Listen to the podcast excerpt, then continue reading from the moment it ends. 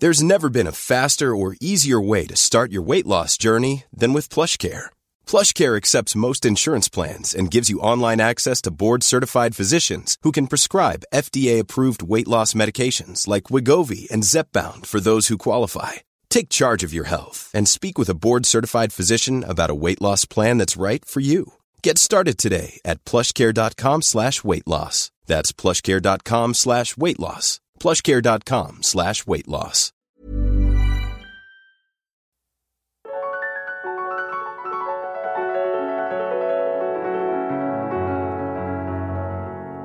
Bienvenue chez Alors c'est pour bientôt, le podcast qui discute du désir de maternité quand ça ne marche pas comme on se l'était imaginé. Ici, on parle PMA, insémination, FIV, attente, médecine douce, alternative, et on en parle pour les couples hétéros et homo, ou encore maman solo. Chaque mercredi, j'interviewe ainsi une personne qui passe ou est passée par là, et ensemble nous créons une communauté bienveillante qui nous aide à libérer la parole autour de ces problématiques. Moi, c'est Anne Fleur, j'habite aux États-Unis et j'ai décidé de créer le podcast auquel j'aurais aimé avoir accès pendant mes essais bébés. Aujourd'hui, nous prenons la route des Charentes pour retrouver Lucie et Vincent. Lucie nous raconte son parcours du combattant face à des médecins de ville pas du tout formés à diagnostiquer et encore moins à traiter le fameux syndrome des ovaires polykystiques. Si ce syndrome touche une femme sur dix, tout autant que sa cousine aussi chieuse qui est l'endométriose, le diagnostic de ce syndrome est particulièrement difficile. Il faut dire que presque tout ce qui peut nous arriver pendant un cycle peut également être considéré comme un symptôme de ce fameux syndrome, également connu sous le nom de SOPK. Depuis notre enregistrement, la belle Lucie, sa belle-fille et son compagnon ont accueilli une jolie petite Alba dans leur vie, alors toutes mes félicitations. Le premier bébé du podcast. Bref, assez parlé, j'ai le plaisir de vous présenter ma conversation avec la géniale Lucie. Bonjour Lucie et bienvenue sur le podcast. Bonjour. Comment ça va? Bah ça va, ça va, ça va. En fin de grossesse, donc euh, donc forcément un peu euh, oh, le spoiler. fatiguée. ouais, je raconte, je raconte la fin du film. Non, je plaisante bien sûr. Alors tu nous parles d'où aujourd'hui? Alors je suis de Charente, en France. Décidément, la Charente, c'est the place to be. bon, en tout cas, merci infiniment d'avoir accepté mon invitation à venir raconter ton histoire sur le podcast. Alors, pour commencer, est-ce que tu peux nous, nous raconter, on est ici aujourd'hui, donc tu le sais, pour libérer la parole sur euh, la PMA et sur le désir de maternité quand ça se passe pas trop comme on se l'imaginait.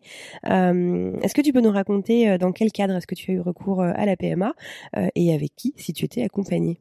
Oui, alors il s'agit de Vincent. Euh, Vincent est donc mon compagnon depuis maintenant presque cinq ans. Ça va faire cinq ans en mars.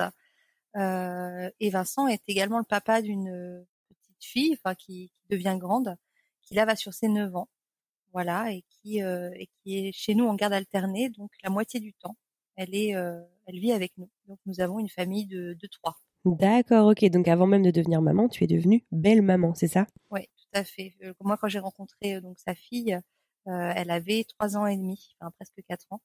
Donc effectivement, je, je la connais depuis qu'elle est toute petite. Super. Et alors, comment est-ce que ça se passe la vie de belle maman? Bah, Ça se passe super bien. J'ai eu la chance d'être euh, d'être super bien accueillie par, euh, par cet enfant-là qui attendait euh, avec impatience que son papa voilà rencontre quelqu'un et soit à nouveau voilà en famille. Donc donc j'étais super bien accueillie. Moi-même, je j'ai des parents qui ont divorcé quand j'étais petite, donc je savais déjà un peu euh, comme ce que ce que je voulais, ce que je ne voulais pas vis-à-vis d'elle, c'est-à-dire dans mon comportement et voilà les, les choses euh, qui m'avaient euh, semblé importantes quand j'étais petite et que j'ai voulu reproduire. Donc voilà, être vraiment attentionnée envers elle, lui laisser sa pleine place et que et qu'on s'approche tranquillement. Et puis en fait, ça a été très rapide. très rapidement, elle m'a considéré comme l'un de ses parents et, et aujourd'hui, elle a quatre parents. Et, et donc ça fonctionne très bien. Ah, c'est génial, c'est génial quand ça se passe comme ça et vous avez l'air, enfin, t'as, l'air heureuse, c'est super. Euh, alors dis-moi tout un petit peu, euh, à quel moment est-ce que toi et Vincent, vous avez décidé justement qu'il était temps d'agrandir cette famille? Eh ben, au bout à peu près de deux ans, je dirais. Euh, d'une part parce que justement, euh, bah, ayant une petite à la maison qui grandissait, on s'est dit que ça serait bien qu'il n'y ait pas trop d'écart en fait entre les entre les enfants. Et puis aussi parce que on a eu envie assez rapidement, mon conjoint approchait des 30 ans. Euh, moi, j'avais conscience. Bizarrement, je me disais que euh, ça serait peut-être pas si simple que ça. Ah ouais. Je sais pas pourquoi, j'avais peut-être une intuition. Mmh. Et donc, euh, je me suis dit, voilà, peut-être pas trop attendre. Moi, j'approchais des, des 28 ans. Euh, j'avais 27 ans à ce moment-là. Et voilà, si je ne savais pas si on voulait plusieurs enfants ensemble, mais que je savais, c'est que il fallait pas non plus trop attendre.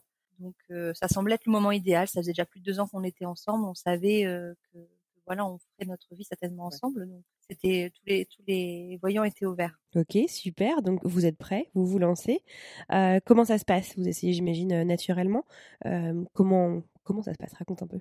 Alors on est en juillet 2017 à ce moment-là. Et, euh, et donc après en avoir discuté quelques fois, euh, voilà, euh, Vincent me dit que qu'il est partant. Et donc j'arrête la contraception. Donc il faut savoir que je prenais la pilule depuis 11 ans. Et pourquoi j'ai commencé à la prendre si tôt? Parce que j'avais enfin Alors ça faisait 11 ans que tu la prenais ou depuis tes 11 ans? Non, pas depuis mes 11 ans, depuis 11 ans, mais ça, ouais, j'ai commencé à 15 ans, alors, alors que j'avais pas de, de, vie sexuelle active, euh, enfin voilà.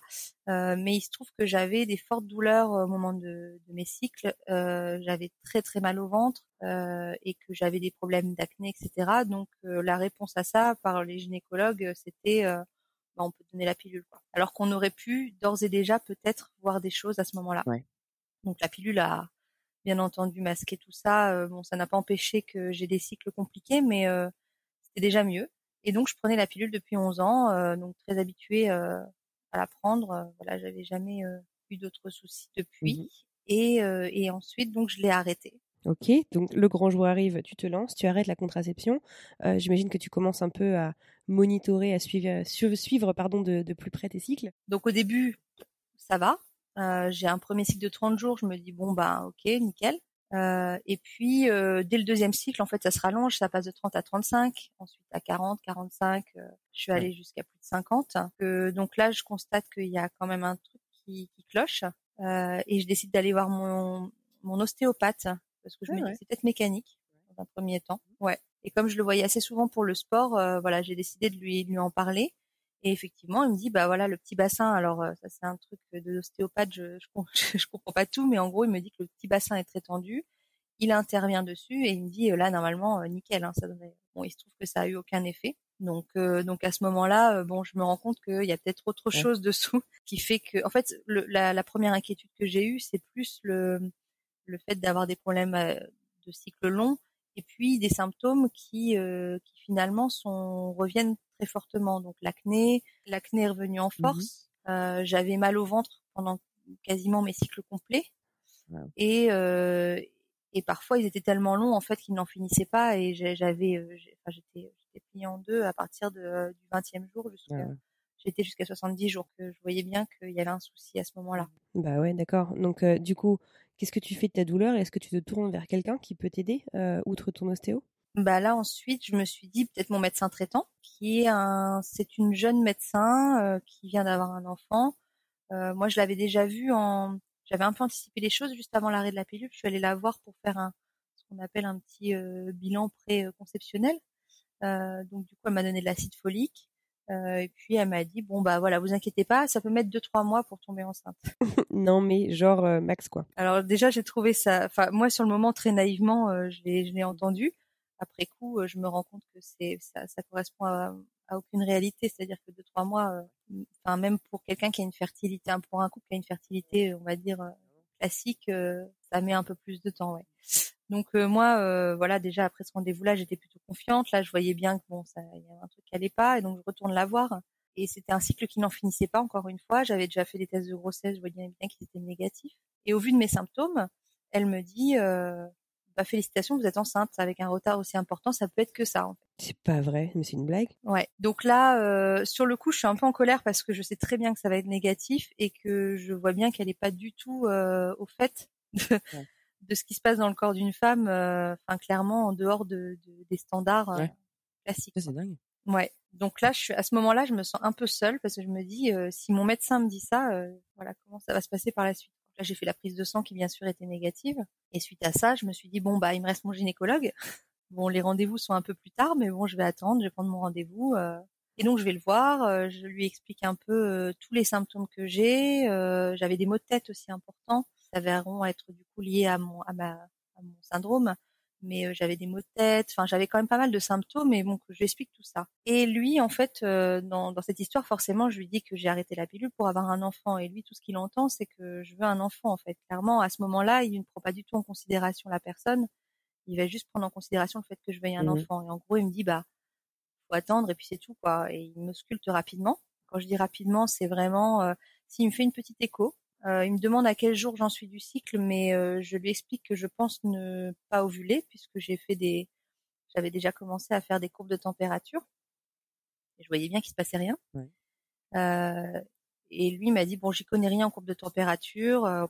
il me fait, il estime que puisque je suis, ouais voilà, c'est il estime que puisque je suis au 20e jour de mon cycle, de toute façon, euh, euh, forcément, j'ai ovulé.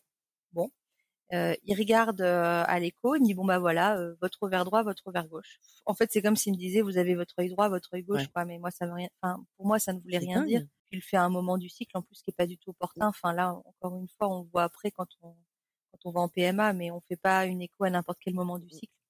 Ça, ça n'a aucun sens en fait. Et puis, bah, je me rends compte surtout que, hormis euh, voir des échos, euh, on va dire classiques, peut-être dans le cadre de l'obstétrique, euh, il était incapable de, de voir de voir ce syndrome qui est l'OPK par exemple. Donc je repars, donc il m'apporte aucune explication sur le fait que j'ai des cycles aussi longs. Il me dit bon bah l'arrêt de la pilule, des fois il faut attendre un peu, ça peut être long, euh, faut que le corps se remette. Donc ça c'est pareil, j'ai appris après coup que c'était pas le cas. Mmh euh, normalement, l'arrêt de la pilule, le corps se remet. Euh, il n'y a pas de, il a pas de latence en fait entre le, moment où on l'arrête et le temps où le corps est censé se remettre. Forcément, il y a des petits symptômes au premier cycle, mais euh, ça se résout assez vite. Donc euh, là, je repars de, chez lui sans explication. Il me donne juste du faston, donc un, médicament. En fait, c'est une hormone un peu comme la pilule, sauf que ça n'est pas contraceptif, qui permet de créer des cycles artificiels et donc de pouvoir avoir des cycles de 28 jours, mais euh, qui n'aident pas du tout à la fertilité si c'est pris seul, euh, sans rien d'autre. Mais moi, à ce moment-là, je le sais pas. Euh, il me prescrit ça, il m'explique pas ce que c'est, il me dit de le prendre pendant trois mois et de revenir le voir s'il y a toujours rien. Et à toi, à ce moment-là, du coup, tu, tu te sens, tu te sens comment? Tu te rends compte que t'es pas du tout comprise ou enfin, qu'est-ce que, qu'est-ce que tu fais? Ouais. À ce moment-là, je connais personne. J'ai parlé de ça avec personne. Enfin, nous n'avons parlé de ça avec personne. Euh, donc je ne connais aucun couple qui a eu des difficultés à avoir un enfant. Euh, je ne connais personne qui a eu des problèmes de cycle. Enfin, en tout cas, c'est des choses dont on ne parle pas forcément entre nous. Pour moi, je me dis qu'il y a un truc qui va pas, mais je j'arrive pas ni à savoir quoi et ni vers qui me tourner. En fait, à ce moment-là, euh, je me rends compte que, que en fait, même des professionnels n'arrivent pas à répondre à mes questions, ou en tout cas m'apportent aucune explication et ils se contentent de me filer des, des médocs, quoi. Ouais. Et, et là, là, ça fait combien de temps que vous essayez à ce moment-là? À ce moment-là, je dirais que ça fait pas loin de peut-être euh, huit mois dans ces eaux-là. Mais j'ai pas attendu trop longtemps au début parce que euh, parce que je savais que ça pouvait être. Non, je dis huit mois, peut-être un peu plus long, peut-être une année. Euh, mais je savais qu'il fallait que, enfin, je, je, savais que par contre, euh, on ne creuserait la question qu'au bout d'un an. Ça, c'est mon gynécologue justement qui me l'avait dit. Et d'ailleurs, je trouve ça fou c'est-à-dire qu'une femme qui vient et qui dit qu'elle a des problèmes, qu'elle a des symptômes, qu'elle vit mal, c'est elle vit mal en fait euh, sa vie parce qu'elle est euh, handicapée par des, des symptômes euh, compliqués à vivre. Je trouve ça fou qu'on lui dise bah oui mais en fait on va attendre un an sous prétexte que comme c'est dans le cadre de voilà d'une volonté d'avoir un enfant, on occulte complètement le reste quoi.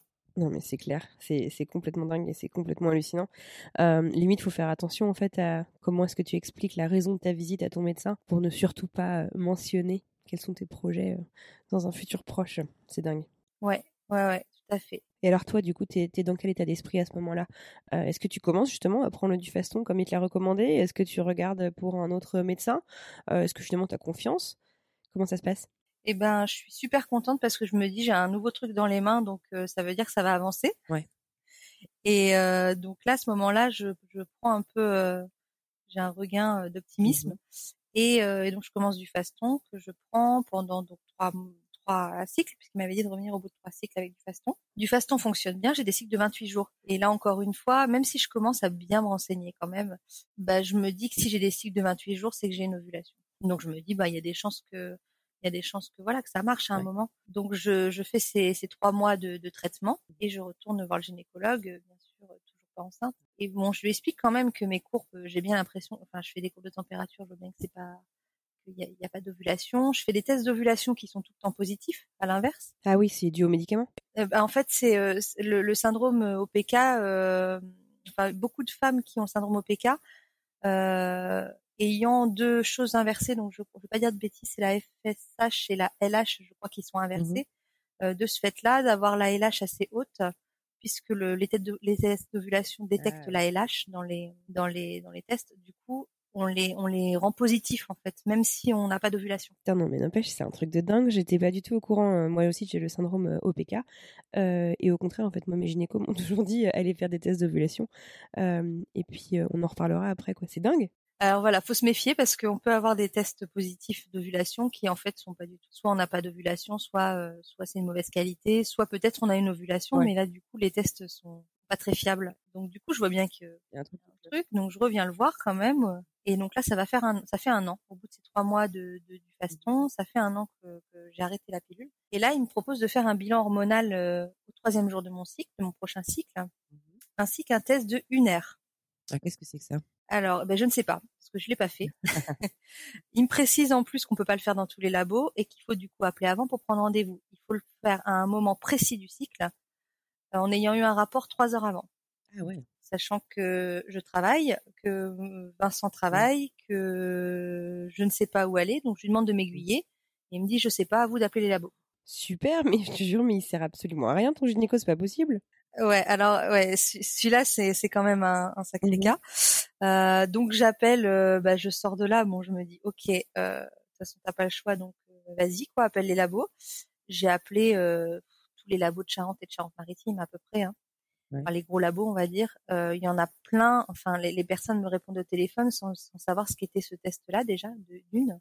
Et il se trouve que euh, il y a un labo d'Angoulême qui m'a dit euh, pouvoir le faire. Sauf qu'Angoulême, de chez moi, euh, il y a 45, euh, 45 kilomètres, il y a ouais, quasiment une heure de route, quoi.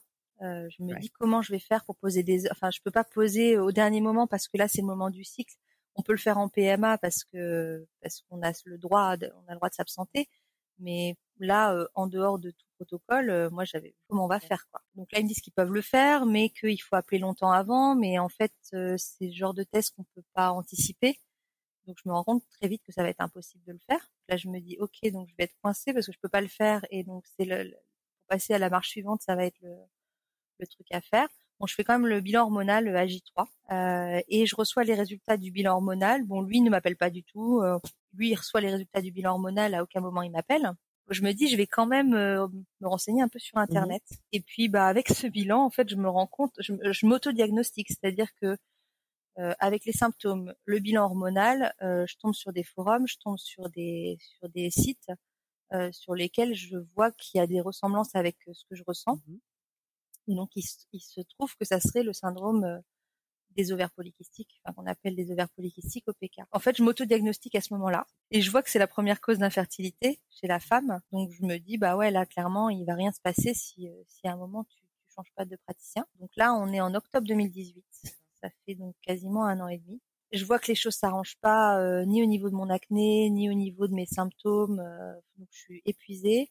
Euh, et puis ça devient compliqué parce que parce que ouais toutes les fins de cycle euh, sont tristes Ouais, quoi. Donc là moi je commence à avoir le moral aussi qui redescend. Je sens que je suis qu'on est accompagné par personne. Donc, heureusement on est on se soutient beaucoup l'un l'autre et j'ai la chance d'avoir un conjoint qui est qui est super là-dessus parce que parce qu'il vraiment il, il m'a soutenu à fond quand euh, quand il voyait que ça allait pas. Mais là je vois bien que que ça fait un an et demi et que normalement à ce stade-là 97% des couples ont déjà euh, qui veulent un enfant sont déjà euh, Ouais, ils ont déjà un, un bébé en route, quoi. ont déjà un bébé en route. Ouais. Non, mais c'est clair, et, et sans en avoir parlé autour de toi et sans aucun accompagnement, ça va être encore plus difficile. Euh, du coup, alors, à quoi ressemblent les prochaines étapes pour toi? Donc, tu cherches, tu as, compris qu'il te fallait, a priori, euh, trouver un nouveau praticien. Est-ce que tu commences à appeler, je sais pas, des centres euh, de PMA Comment ça se passe? Alors je connais pas du tout la PMA Mhm. à ce moment-là, je sais même pas ce que c'est. Euh, et c'est vrai que après pour en avoir discuté avec mon, mon gynécologue en PMA, le problème c'est qu'il y a beaucoup de beaucoup de professionnels qui sont éloignés des centres de fertilité, enfin ce qu'on appelle les centres de fertilité du coup les centres PMA, euh, qui n'ont pas forcément connaissance de, de ces centres-là et qui aiguillent mal en fait, ou qui ne connaissent pas les problèmes de fertilité même s'ils sont gynécologues ou Mhm. médecins. Et, et donc du coup, c'est c'est ce qui rend aussi parfois les, les choses euh, très très longues. Euh, et donc moi à ce moment-là, je connais, je sais même pas ce qu'est un centre de PMA, et donc j'appelle euh, de dépit, j'appelle la maternité, une maternité en Charente-Maritime, à Sainte en l'occurrence, et puis euh, et je leur demande un rendez-vous avec un gynécologue, n'importe lequel. Ouais. Euh, voilà, je leur dis il me faut il me faut quel, il faut un œil nou- nouveau sur euh, sur ce que j'ai. euh. Donc je demande un rendez-vous n'importe lequel. pourvu que le ou la gynécologue soit quelqu'un qui soit apprécié par ses patients et qui soit à l'écoute. voilà. C'était un peu la condition, en sachant que j'étais au téléphone avec une jeune secrétaire médicale, donc je me suis dit voilà c'est une femme, peut-être savoir un peu ou connaître un peu. Et là elle me dit bah on a on a un gynécologue qui vient d'arriver il y a pas longtemps, il y a un rendez-vous qui s'est libéré le mois prochain, sachant que les rendez-vous souvent c'est tard, donc voilà, elle me propose ce rendez-vous-là, je me dis allez banco j'y vais. Et là clairement c'était le, le, coup de chance on va dire de de ce parcours-là, puisque je me rends à ce rendez-vous avec une lettre dans laquelle je résume ma situation depuis le début, euh, depuis euh, juillet 2017, parce que j'avais pas la force de tout lui raconter. Je me suis dit que j'allais oublier des choses, qu'à ce moment-là j'étais fatiguée de tout ça et que je me suis dit de lui écrire en fait, de lui mettre sur une page A4, au moins ça sera clair. J'ai mis la durée de mes cycles depuis le premier, euh, depuis le premier cycle et je lui enchaîne euh, voilà tout, tout le, parcours que j'ai depuis quasiment un an et demi. Franchement, c'est une super idée parce que euh, entre euh, l'émotion, le stress, toutes les attentes que tu as de ce rendez-vous que finalement tu attends depuis tellement longtemps, au moins tu es sûr de rien zapper. C'est une excellente idée. Voilà, tout à fait. Et je lui mets aussi mon bilan hormonal avec ça. Mmh et donc il commence à lire et je vois que déjà je vois qu'il lit attentivement, qu'il sourit à des moments parce que voilà moi je quelqu'un qui utilise pas mal l'humour et donc du coup j'ai mis des petites choses dans la dans la lettre pour la rendre un peu plus légère donc je vois qu'il est vraiment attentif à ce qu'il lit et voilà, il est euh, il est concentré. Donc déjà rien que ça, ça me fait euh, ça me fait plaisir parce que je, je sens quelqu'un d'ouvert face à moi. Mmh prend bien le temps de regarder le bilan hormonal. Il pose les feuilles et il me dit bon voilà, au vu de ce que je lis, euh, je pense savoir ce que vous avez. Il me dit est-ce que vous connaissez le syndrome des ovaires polykystiques? Et là, je me dis ça y est, enfin. enfin, je suis face à quelqu'un qui, euh, bah déjà, qui m'entend et qui en plus me, me parle de ça, quoi. Enfin, clairement, Ouais, non, ça y est, tu peux enfin baisser la garde, trouver quelqu'un qui t'écoute et qui te prend au sérieux. C'est ça, complètement, complètement. Et puis en plus, euh, vraiment, euh, enfin, je l'ai trouvé super, quoi. J'avais envie de lui faire un câlin à ce moment-là. et là, je me sens soulagée, donc euh, je lui réponds que je ne sais pas ce qu'est ce syndrome-là, parce que du coup, je me, bien sûr, je savais, mais j'avais envie d'entendre ses explications. Mmh j'avais envie d'entendre un professionnel m'en parler, en fait. Donc, il m'explique un peu ce qu'est le syndrome, et il me dit qu'il ne pourra pas m'aider alors, euh, il y a plusieurs choses. Il me dit qu'il pourra m'aider sur les symptômes si je le souhaite, mais que euh, malheureusement, euh, c'est un traitement. il n'y a pas de traitement qui existe sauf un qui est très fort, qui quand on l'arrête fait des effets rebonds, c'est-à-dire que ça va me soulager sur sur l'acné, sur mes douleurs, etc. Mais si un jour je décide de l'arrêter, déjà, faudra l'arrêter petit à petit. Et au moment où on l'arrête, après, tout revient en force. Et puis en plus, des études ont été faites récemment sur ce traitement, donc dont j'ai plus le nom. Euh, il se trouve qu'il y a des, des, femmes qui ont eu des, des, tumeurs au cerveau à cause de ce traitement-là. Donc là, ils sont en train un peu de se poser la question de, de savoir s'ils vont pas l'interdire, en tout cas en France, je crois. D'accord. Donc là, à ce moment-là, euh, lui, là, enfin, c'était pas encore, euh, c'était pas encore dans les dans les actualités, mais en tout cas, le fait est que ce traitement est fort et qu'il n'est pas sans conséquences. Là, il me dit ça, c'est pour calmer les symptômes. Après, il me dit la deuxième chose, c'est que vous voulez un enfant. Et là, c'est ça que j'ai trouvé intéressant, c'est que du coup, d'abord, il me parle de moi et ensuite, il me parle du fait qu'on veuille un enfant. Mmh et là, il me dit, euh, moi, je veux pas fonctionner à l'aveugle. Il y a des gynécologues qui le font, mais moi, je ne suis pas spécialiste en fertilité. Et euh, ce que je vous propose, bah, c'est d'aller plutôt vers la PMA. Je vous fais une lettre, euh, vous prenez rendez-vous avec un centre PMA. Et puis, par la suite, quand vous serez enceinte, moi, il n'y a pas de souci, je peux continuer à vous suivre, etc. Donc là, voilà, il m'ouvre la porte vers le centre PMA. Donc euh, là, je me dis ça y est, je suis prise en charge. J'ai enfin un gynécologue euh, qui est au top. Il m'a même pas ausculté en plus. Donc euh, c'était dire comme comme finalement il n'y avait pas besoin en fait. Il y avait il y avait juste besoin là de de me diriger vers le bon endroit. Ouais, non, avais besoin de quelqu'un qui t'écoute et puis surtout qui te prenne au sérieux, quoi. et comme tu l'as dit un petit peu plus tôt, ton problème se limite pas au fait que tu veuilles un enfant. ton problème euh, et, bien plus bien plus important que tout ça quoi. Non, c'est super. Ouais, tout à fait. Et c'est là que je me dis mais ça fait un an donc là à ce moment-là ça fait un an et demi. Mmh euh, je me dis tout ce temps perdu en fait pour. Ouais, tout ce temps-là, alors que finalement c'est pour t'orienter vers un centre de PMA qui est spécialisé là-dedans, quoi. Ouais, complètement. Ouais. Et c'est à ce moment-là aussi que je décide d'en parler un petit peu avec d'autres femmes, avec d'autres couples. D'accord. Euh, nous, euh, nous, ça fait déjà quelques mois qu'on en parle librement, c'est-à-dire que quand on nous pose la question, parce que c'est un peu toujours euh, la question qui revient, moi alors c'est pour quand ou alors c'est pour bientôt. cette question-là, elle revient vachement. Et puis surtout quand, bah, comme mon conjoint avait déjà une fille, voilà, ça paraît naturel pour les gens de poser ce genre de questions. C'est vrai que moi aujourd'hui, je le fais plus. Mmh. Je sais pas si je le faisais beaucoup avant, mais clairement, je le fais plus mmh parce qu'il y a des gens qui ne veulent pas d'enfants et puis on et puis il y a des gens même proches dont on connaît pas le, parcours ou l'histoire et qui ne peuvent pas en avoir ou ont eu des difficultés. Donc c'est vrai que moi à ce moment-là, nous on en parle assez librement et on se rend compte qu'il y a des gens autour de nous bah, qui ont les mêmes, les mêmes problèmes que nous, en fait, qui ont les mêmes soucis, qui, euh, qui vivent la même chose. Et c'est ça que je trouve assez intéressant, c'est que en libérant un peu la parole, en fait, on, on se rend compte qu'on peut aussi s'entraider euh, les uns les autres. Et donc moi, à ce moment-là, j'ai pas encore mis les pieds dans un centre PMA, mais dès lors que je vais y mettre les pieds, eh ben je vais je vais de, je vais aider des amis à y aller aussi du coup parce qu'elles connaissaient pas et c'est ça hein, c'est souvent ça bon déjà utiliser euh, le mot euh, centre de fertilité le mot fertilité il a un côté un petit peu terrifiant moi je trouve euh, et finalement en fait ça c'est connaître quelqu'un qui est passé par là ou qui ne serait-ce qu'à une une bribe de son parcours en commun avec le nôtre en fait ça nous permet aussi de de s'identifier, de dédramatiser, puis de pouvoir, pouvoir poser des questions. Quoi. Non, c'est, c'est super et c'est vraiment tout l'objet justement de ce podcast.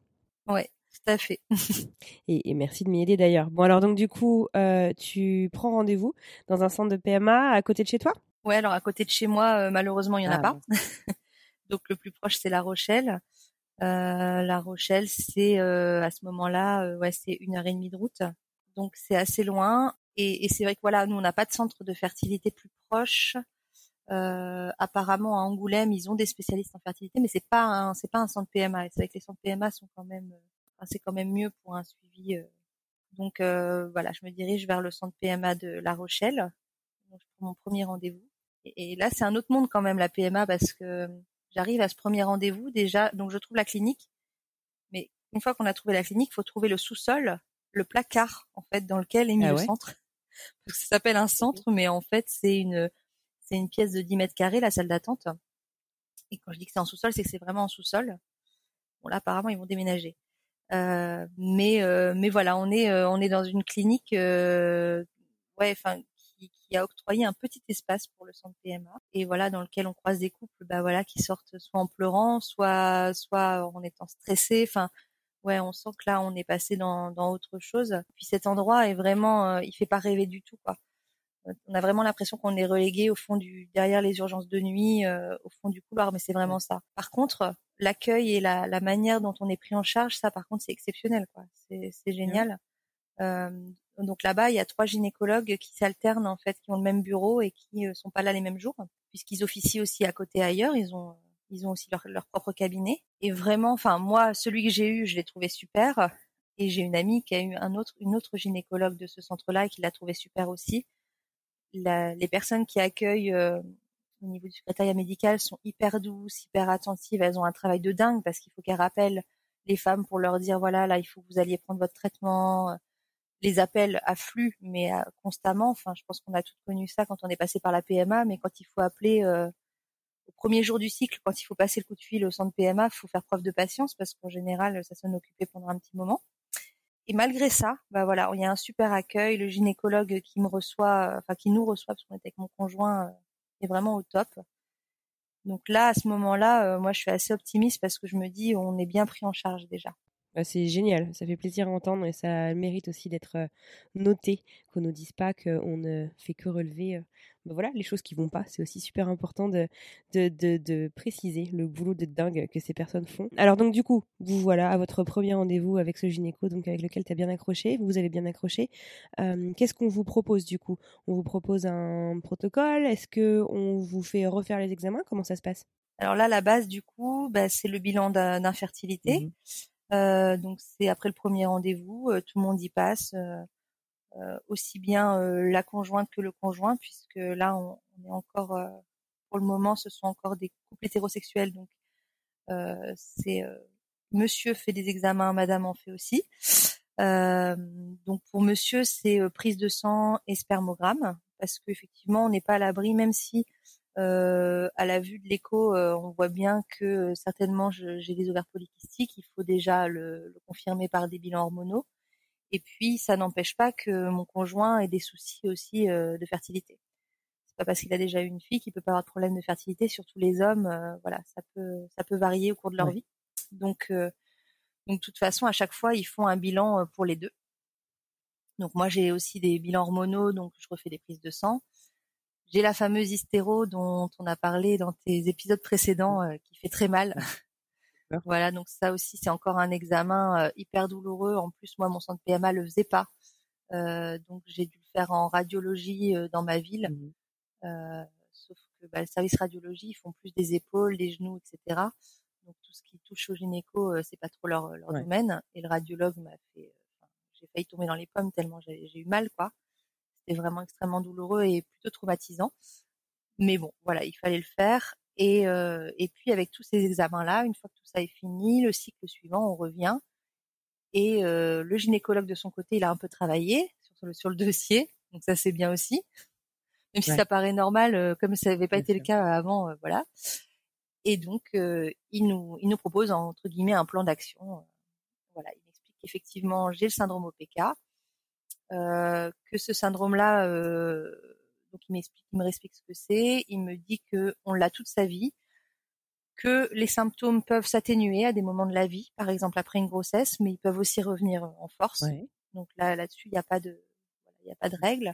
Il m'explique aussi qu'avec ce syndrome-là, euh, il y a autant de, de symptômes qu'il n'y a de femmes différentes, donc euh, qu'il est très difficile en fait à, à, diagnostiquer et que là quand même maintenant on commence un peu à en parler. Depuis qu'on parle de l'endométriose, ça y est, on commence un peu à parler du syndrome OPK aussi, puisque ça touche quand même une femme sur dix, l'OPK, euh, comme l'endométriose qui touche une femme sur dix. Et donc du coup, c'est quand même énorme et on commence juste à en parler.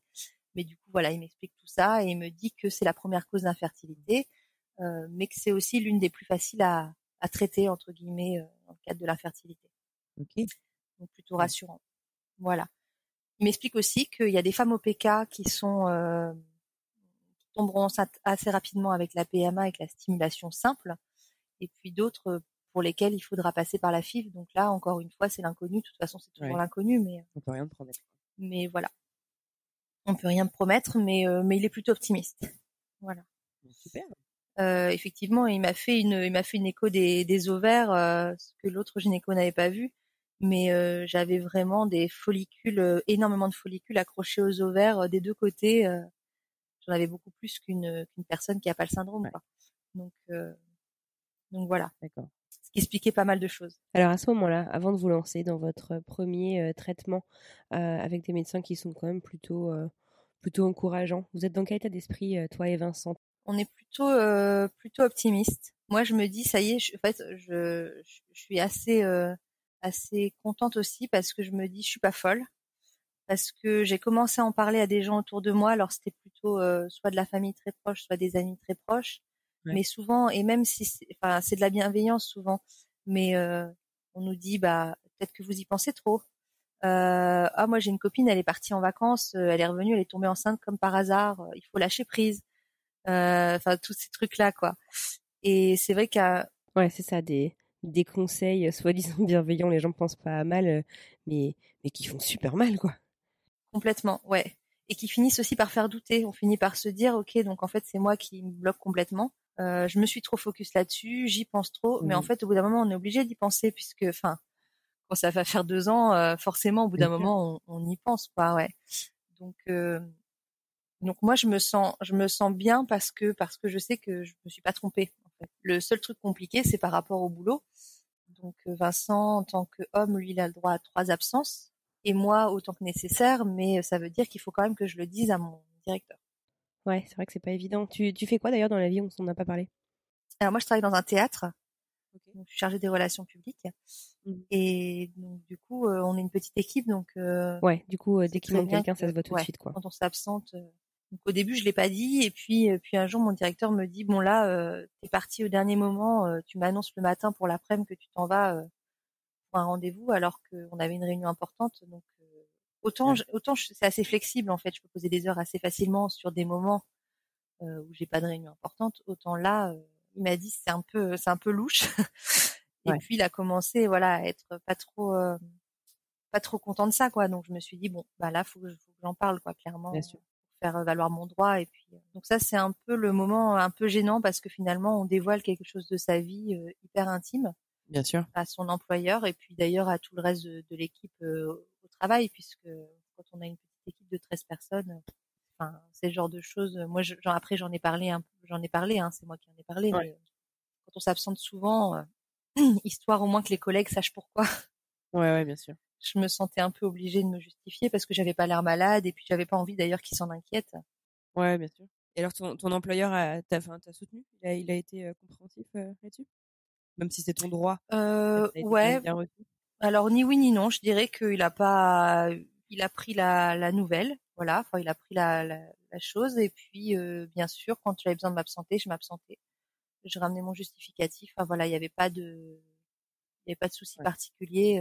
Donc, j'ai pas, j'ai pas senti un soutien en particulier. En même temps, j'en attendais pas forcément, mais j'ai pas senti non plus enfin j'ai pas eu de réflexion euh, déplacée comme il peut y en avoir à certains endroits ou de surtout venant bah forcément c'est un homme donc euh, non non j'ai pas senti euh, j'ai pas senti ça du tout. Bah tant mieux c'est c'est génial écoute on, va pas s'en plaindre.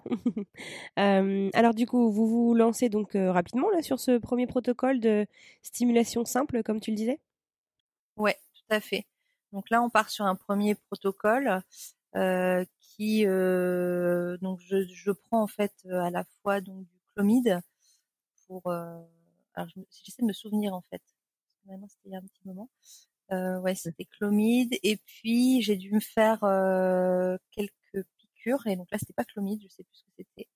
Bon en gros euh, on aide mes, mes petits follicules à arriver à maturation euh, on aide l'ovulation à se déclencher parce qu'effectivement, on s'est rendu compte que depuis deux ans, j'avais eu aucune ovulation. C'est-à-dire que euh, j'ai aucune ovulation naturelle. Voilà. Mmh euh, donc, ce qui peut revenir d'ailleurs après la grossesse, on, verra. Mais là, en l'occurrence, c'était, j'avais vraiment aucune ovulation, donc zéro chance de, de, pouvoir tomber enceinte. Donc là, en fait, avec ce traitement-là, je prends ce traitement-là, suivi par des échographies assez régulières et puis à un moment, on me dit là c'est le top départ. Donc en gros sur une ordonnance, euh, le gynécologue écrit bon bah là il faut des rapports euh, tel jour, tel jour, tel jour. Donc ça c'est un petit peu euh, c'est un peu étonnant. Ouais, ouais. c'est ça. On se dit ok bon bah c'est parti quoi. Euh, et puis et puis du coup on, on suit ça, on fait on fait le protocole du début à la fin et puis à la fin du protocole on fait une prise de sang euh, même s'il y a un retour des règles, en fait, il faut quand même faire la prise de sang pour euh, clôturer le protocole en PMA. Euh, c'est ce qui fait foi, en fait. Donc du coup, je dois faire la prise de sang le 1er juin 2019. Et donc là, du coup, le mois se passe et bizarrement, alors que tous les autres cycles, donc où je n'étais pas sous traitement à part pour du faston, mais tous les autres cycles en fait où je n'avais pas d'ovulation, où j'avais des symptômes de malade, euh, pendant tout le mois. J'avais mal au ventre, la totale. J'avais des maux de tête, j'avais même des nausées en fait euh, à cause du syndrome. J'avais des ah nausées parce que bah, au niveau hormonal, comme c'est un peu n'importe quoi, euh, forcément ça ça aide pas. Ouais.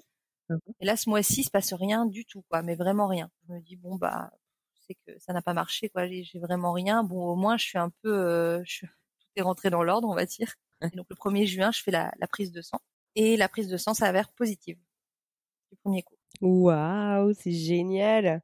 Donc du coup, ouais, du, premier coup, comme tu dis, quoi, comme quoi, il fallait consulter certes, mais il fallait consulter les bonnes personnes, quoi. Et avec le bon traitement, et bah ça marche, quoi. C'est génial.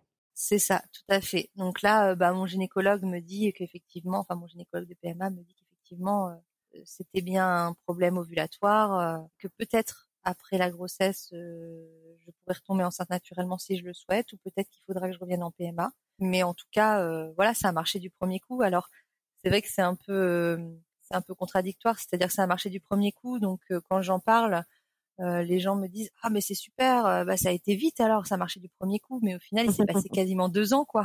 Bah oui, donc, donc c'est vrai que nous, on a trouvé ça long et difficile, même si en termes de traitement, on a été épargné parce que c'est vrai que une stimulation simple, ça n'a pas du tout la même incidence qu'une insémination, qu'une FIV et, euh, et j'ai conscience de la chance que j'ai que ça ait pu marcher du premier coup parce que j'ai j'ai pas eu trop à maltraiter mon corps on va dire avec les traitements. Bah, tant mieux, c'est génial. C'est chouette. ouais. Mais c'est vrai que ouais, le syndrome des ovaires polykystiques, ça reste un, syndrome, une, condition qui est très très très très mal euh, diagnostiquée, très mal repérée, euh, parce que les gens euh, la connaissent pas quoi. Les les médecins sont pas forcément au fait de ce que ça peut euh, représenter. Alors certes, les conséquences sur la fertilité, mais pas que. Euh, alors on pense donc en termes donc euh, hormonal, en termes bah, de prise de poids ou de perte de poids, en termes d'influence sur le moral, sur l'aspect psychologique des gens, sur la pilosité. Enfin, je veux dire, c'est dingue quoi. C'est c'est un syndrome, bah voilà, c'est hormonal, donc ça, donc ça touche à partout dans le corps, quoi. Bref, en tout cas, euh, félicitations, euh, c'est génial. Euh, comment est-ce que tu fais l'annonce du coup? Est-ce que, enfin, comment est-ce que tu vis cette annonce? Est-ce que Vincent est avec toi ou est-ce que tu dois justement lui annoncer toi-même les résultats? Pour tout dire, j'ai fait un test de grossesse deux jours avant. Ah, la donc j'avais, voilà, donc on avait déjà eu les résultats et je m'étais imaginé dans ma tête un truc, genre je vais lui mettre dans une boîte ou je vais lui faire un jeu de piste jusqu'à un restaurant euh, pour lui annoncer. Enfin bon, je m'étais imaginé un truc de fou. Et en fait, j'étais tellement sous le choc qu'il était sur l'ordinateur dans le salon et en sortant, euh, je lui ai mis le test sous les yeux comme ça, je lui ai posé et sans rien dire quoi. J'avais vraiment pas les mots. Euh, c'était c'était vraiment le truc le plus le plus naturel. Bah, mais c'est aussi ouais. naturel. Ouais, non, c'est hyper spontané.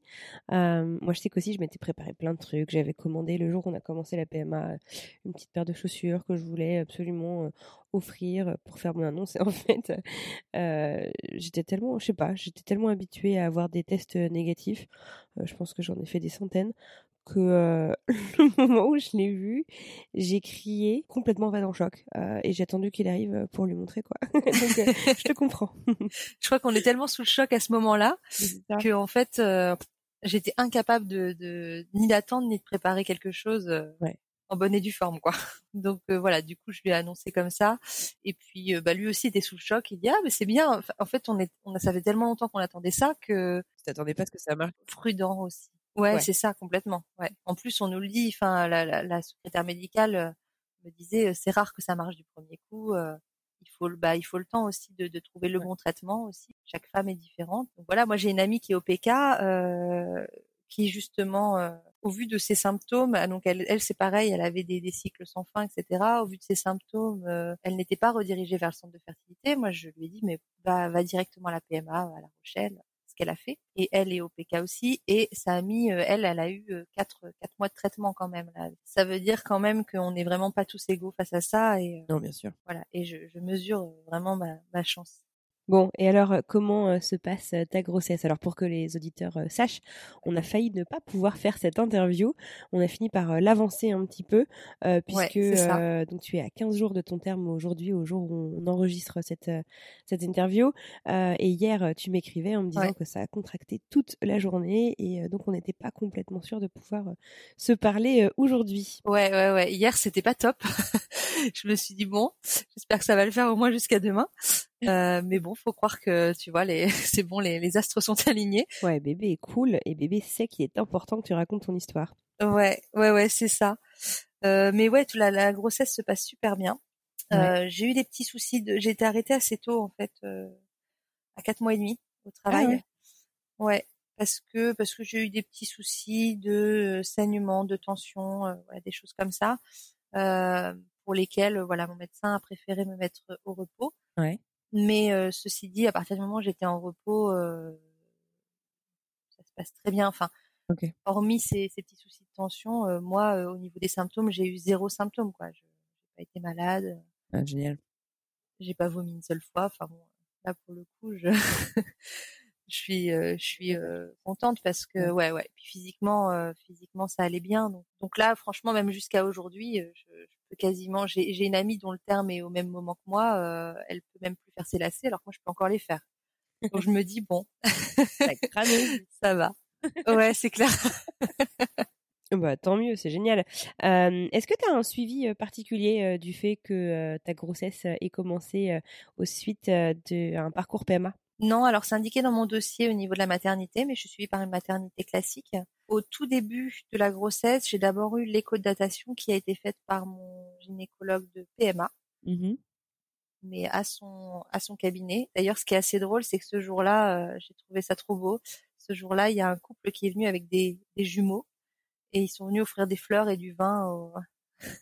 ça Ah, fait un peu, ça fait un peu les petites magouilles aux gynécologues, mais euh, mais c'est dire le travail extraordinaire qu'ils font vraiment. Ouais. euh, Enfin là, en l'occurrence, euh, la manière dont j'ai été prise en charge et je vois les les gens. euh, ben voilà, qui reviennent après, euh, bon là avec des jumeaux en l'occurrence. Alors là, à ce moment-là, j'espérais qu'il y en ait qu'un quand même, parce que bon, c'est quand même pas la même chose deux.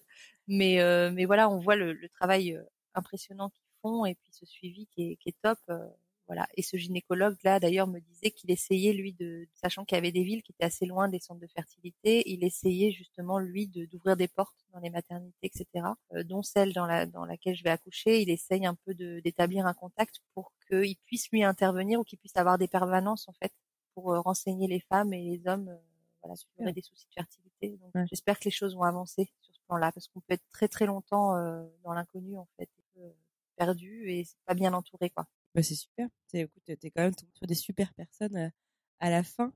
Ouais. Euh, Complètement. Est-ce que, est-ce que vous savez d'ailleurs si c'est un petit garçon ou une petite fille ou est-ce que vous ne voulez pas savoir? Alors on sait, c'est une petite fille. Ah, génial. Voilà. C'est beaucoup de filles à la maison. Ah bah oui, du coup. Ouais. mais mais c'est chouette, on est très contents et puis euh, puis voilà. Enfin, de toute façon, euh, même si ça avait été un garçon, on aurait été très contents aussi.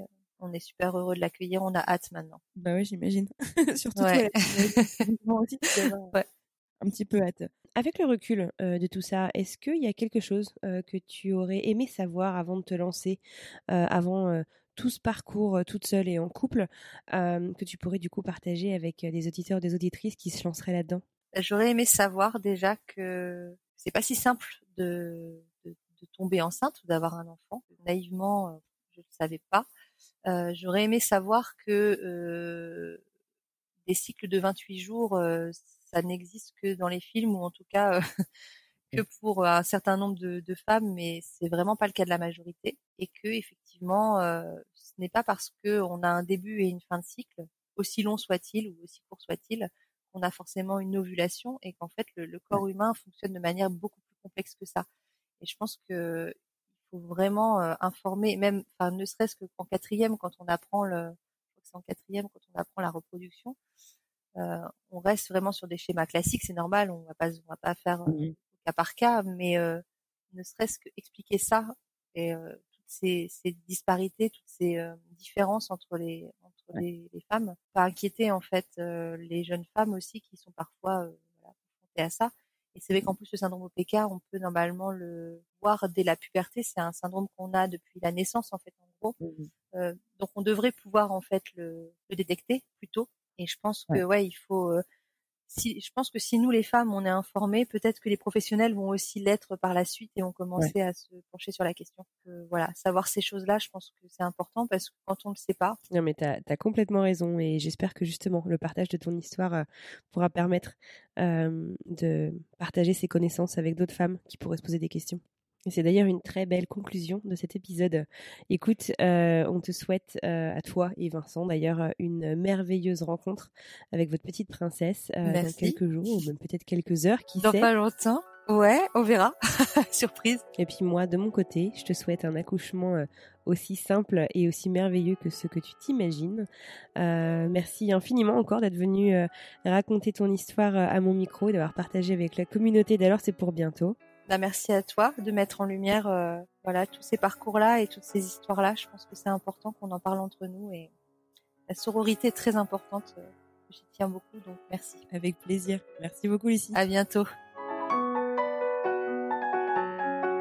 Et voilà, c'est la fin de ce nouvel épisode de Alors c'est pour bientôt le podcast.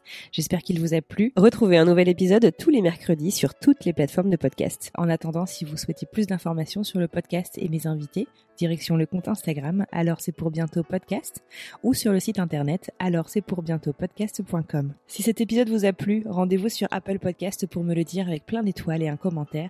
C'est le meilleur moyen de m'aider et de permettre au podcast de trouver d'autres auditeurs le podcast pourrait intéresser. Si vous souhaitez témoigner, n'hésitez pas à m'écrire directement sur Instagram. En attendant, je vous souhaite une très belle semaine et je vous dis à mercredi.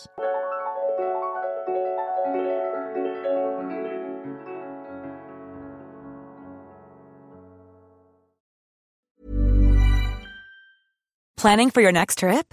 Elevate your travel style with Quince. Quince has all the jet setting essentials you'll want for your next getaway, like European linen, premium luggage options, buttery soft Italian leather bags, and so much more. And is all priced at 50 to 80% less than similar brands.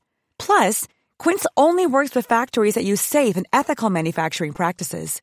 Pack your bags with high-quality essentials you'll be wearing for vacations to come with Quince. Go to quince.com slash pack for free shipping and 365-day returns.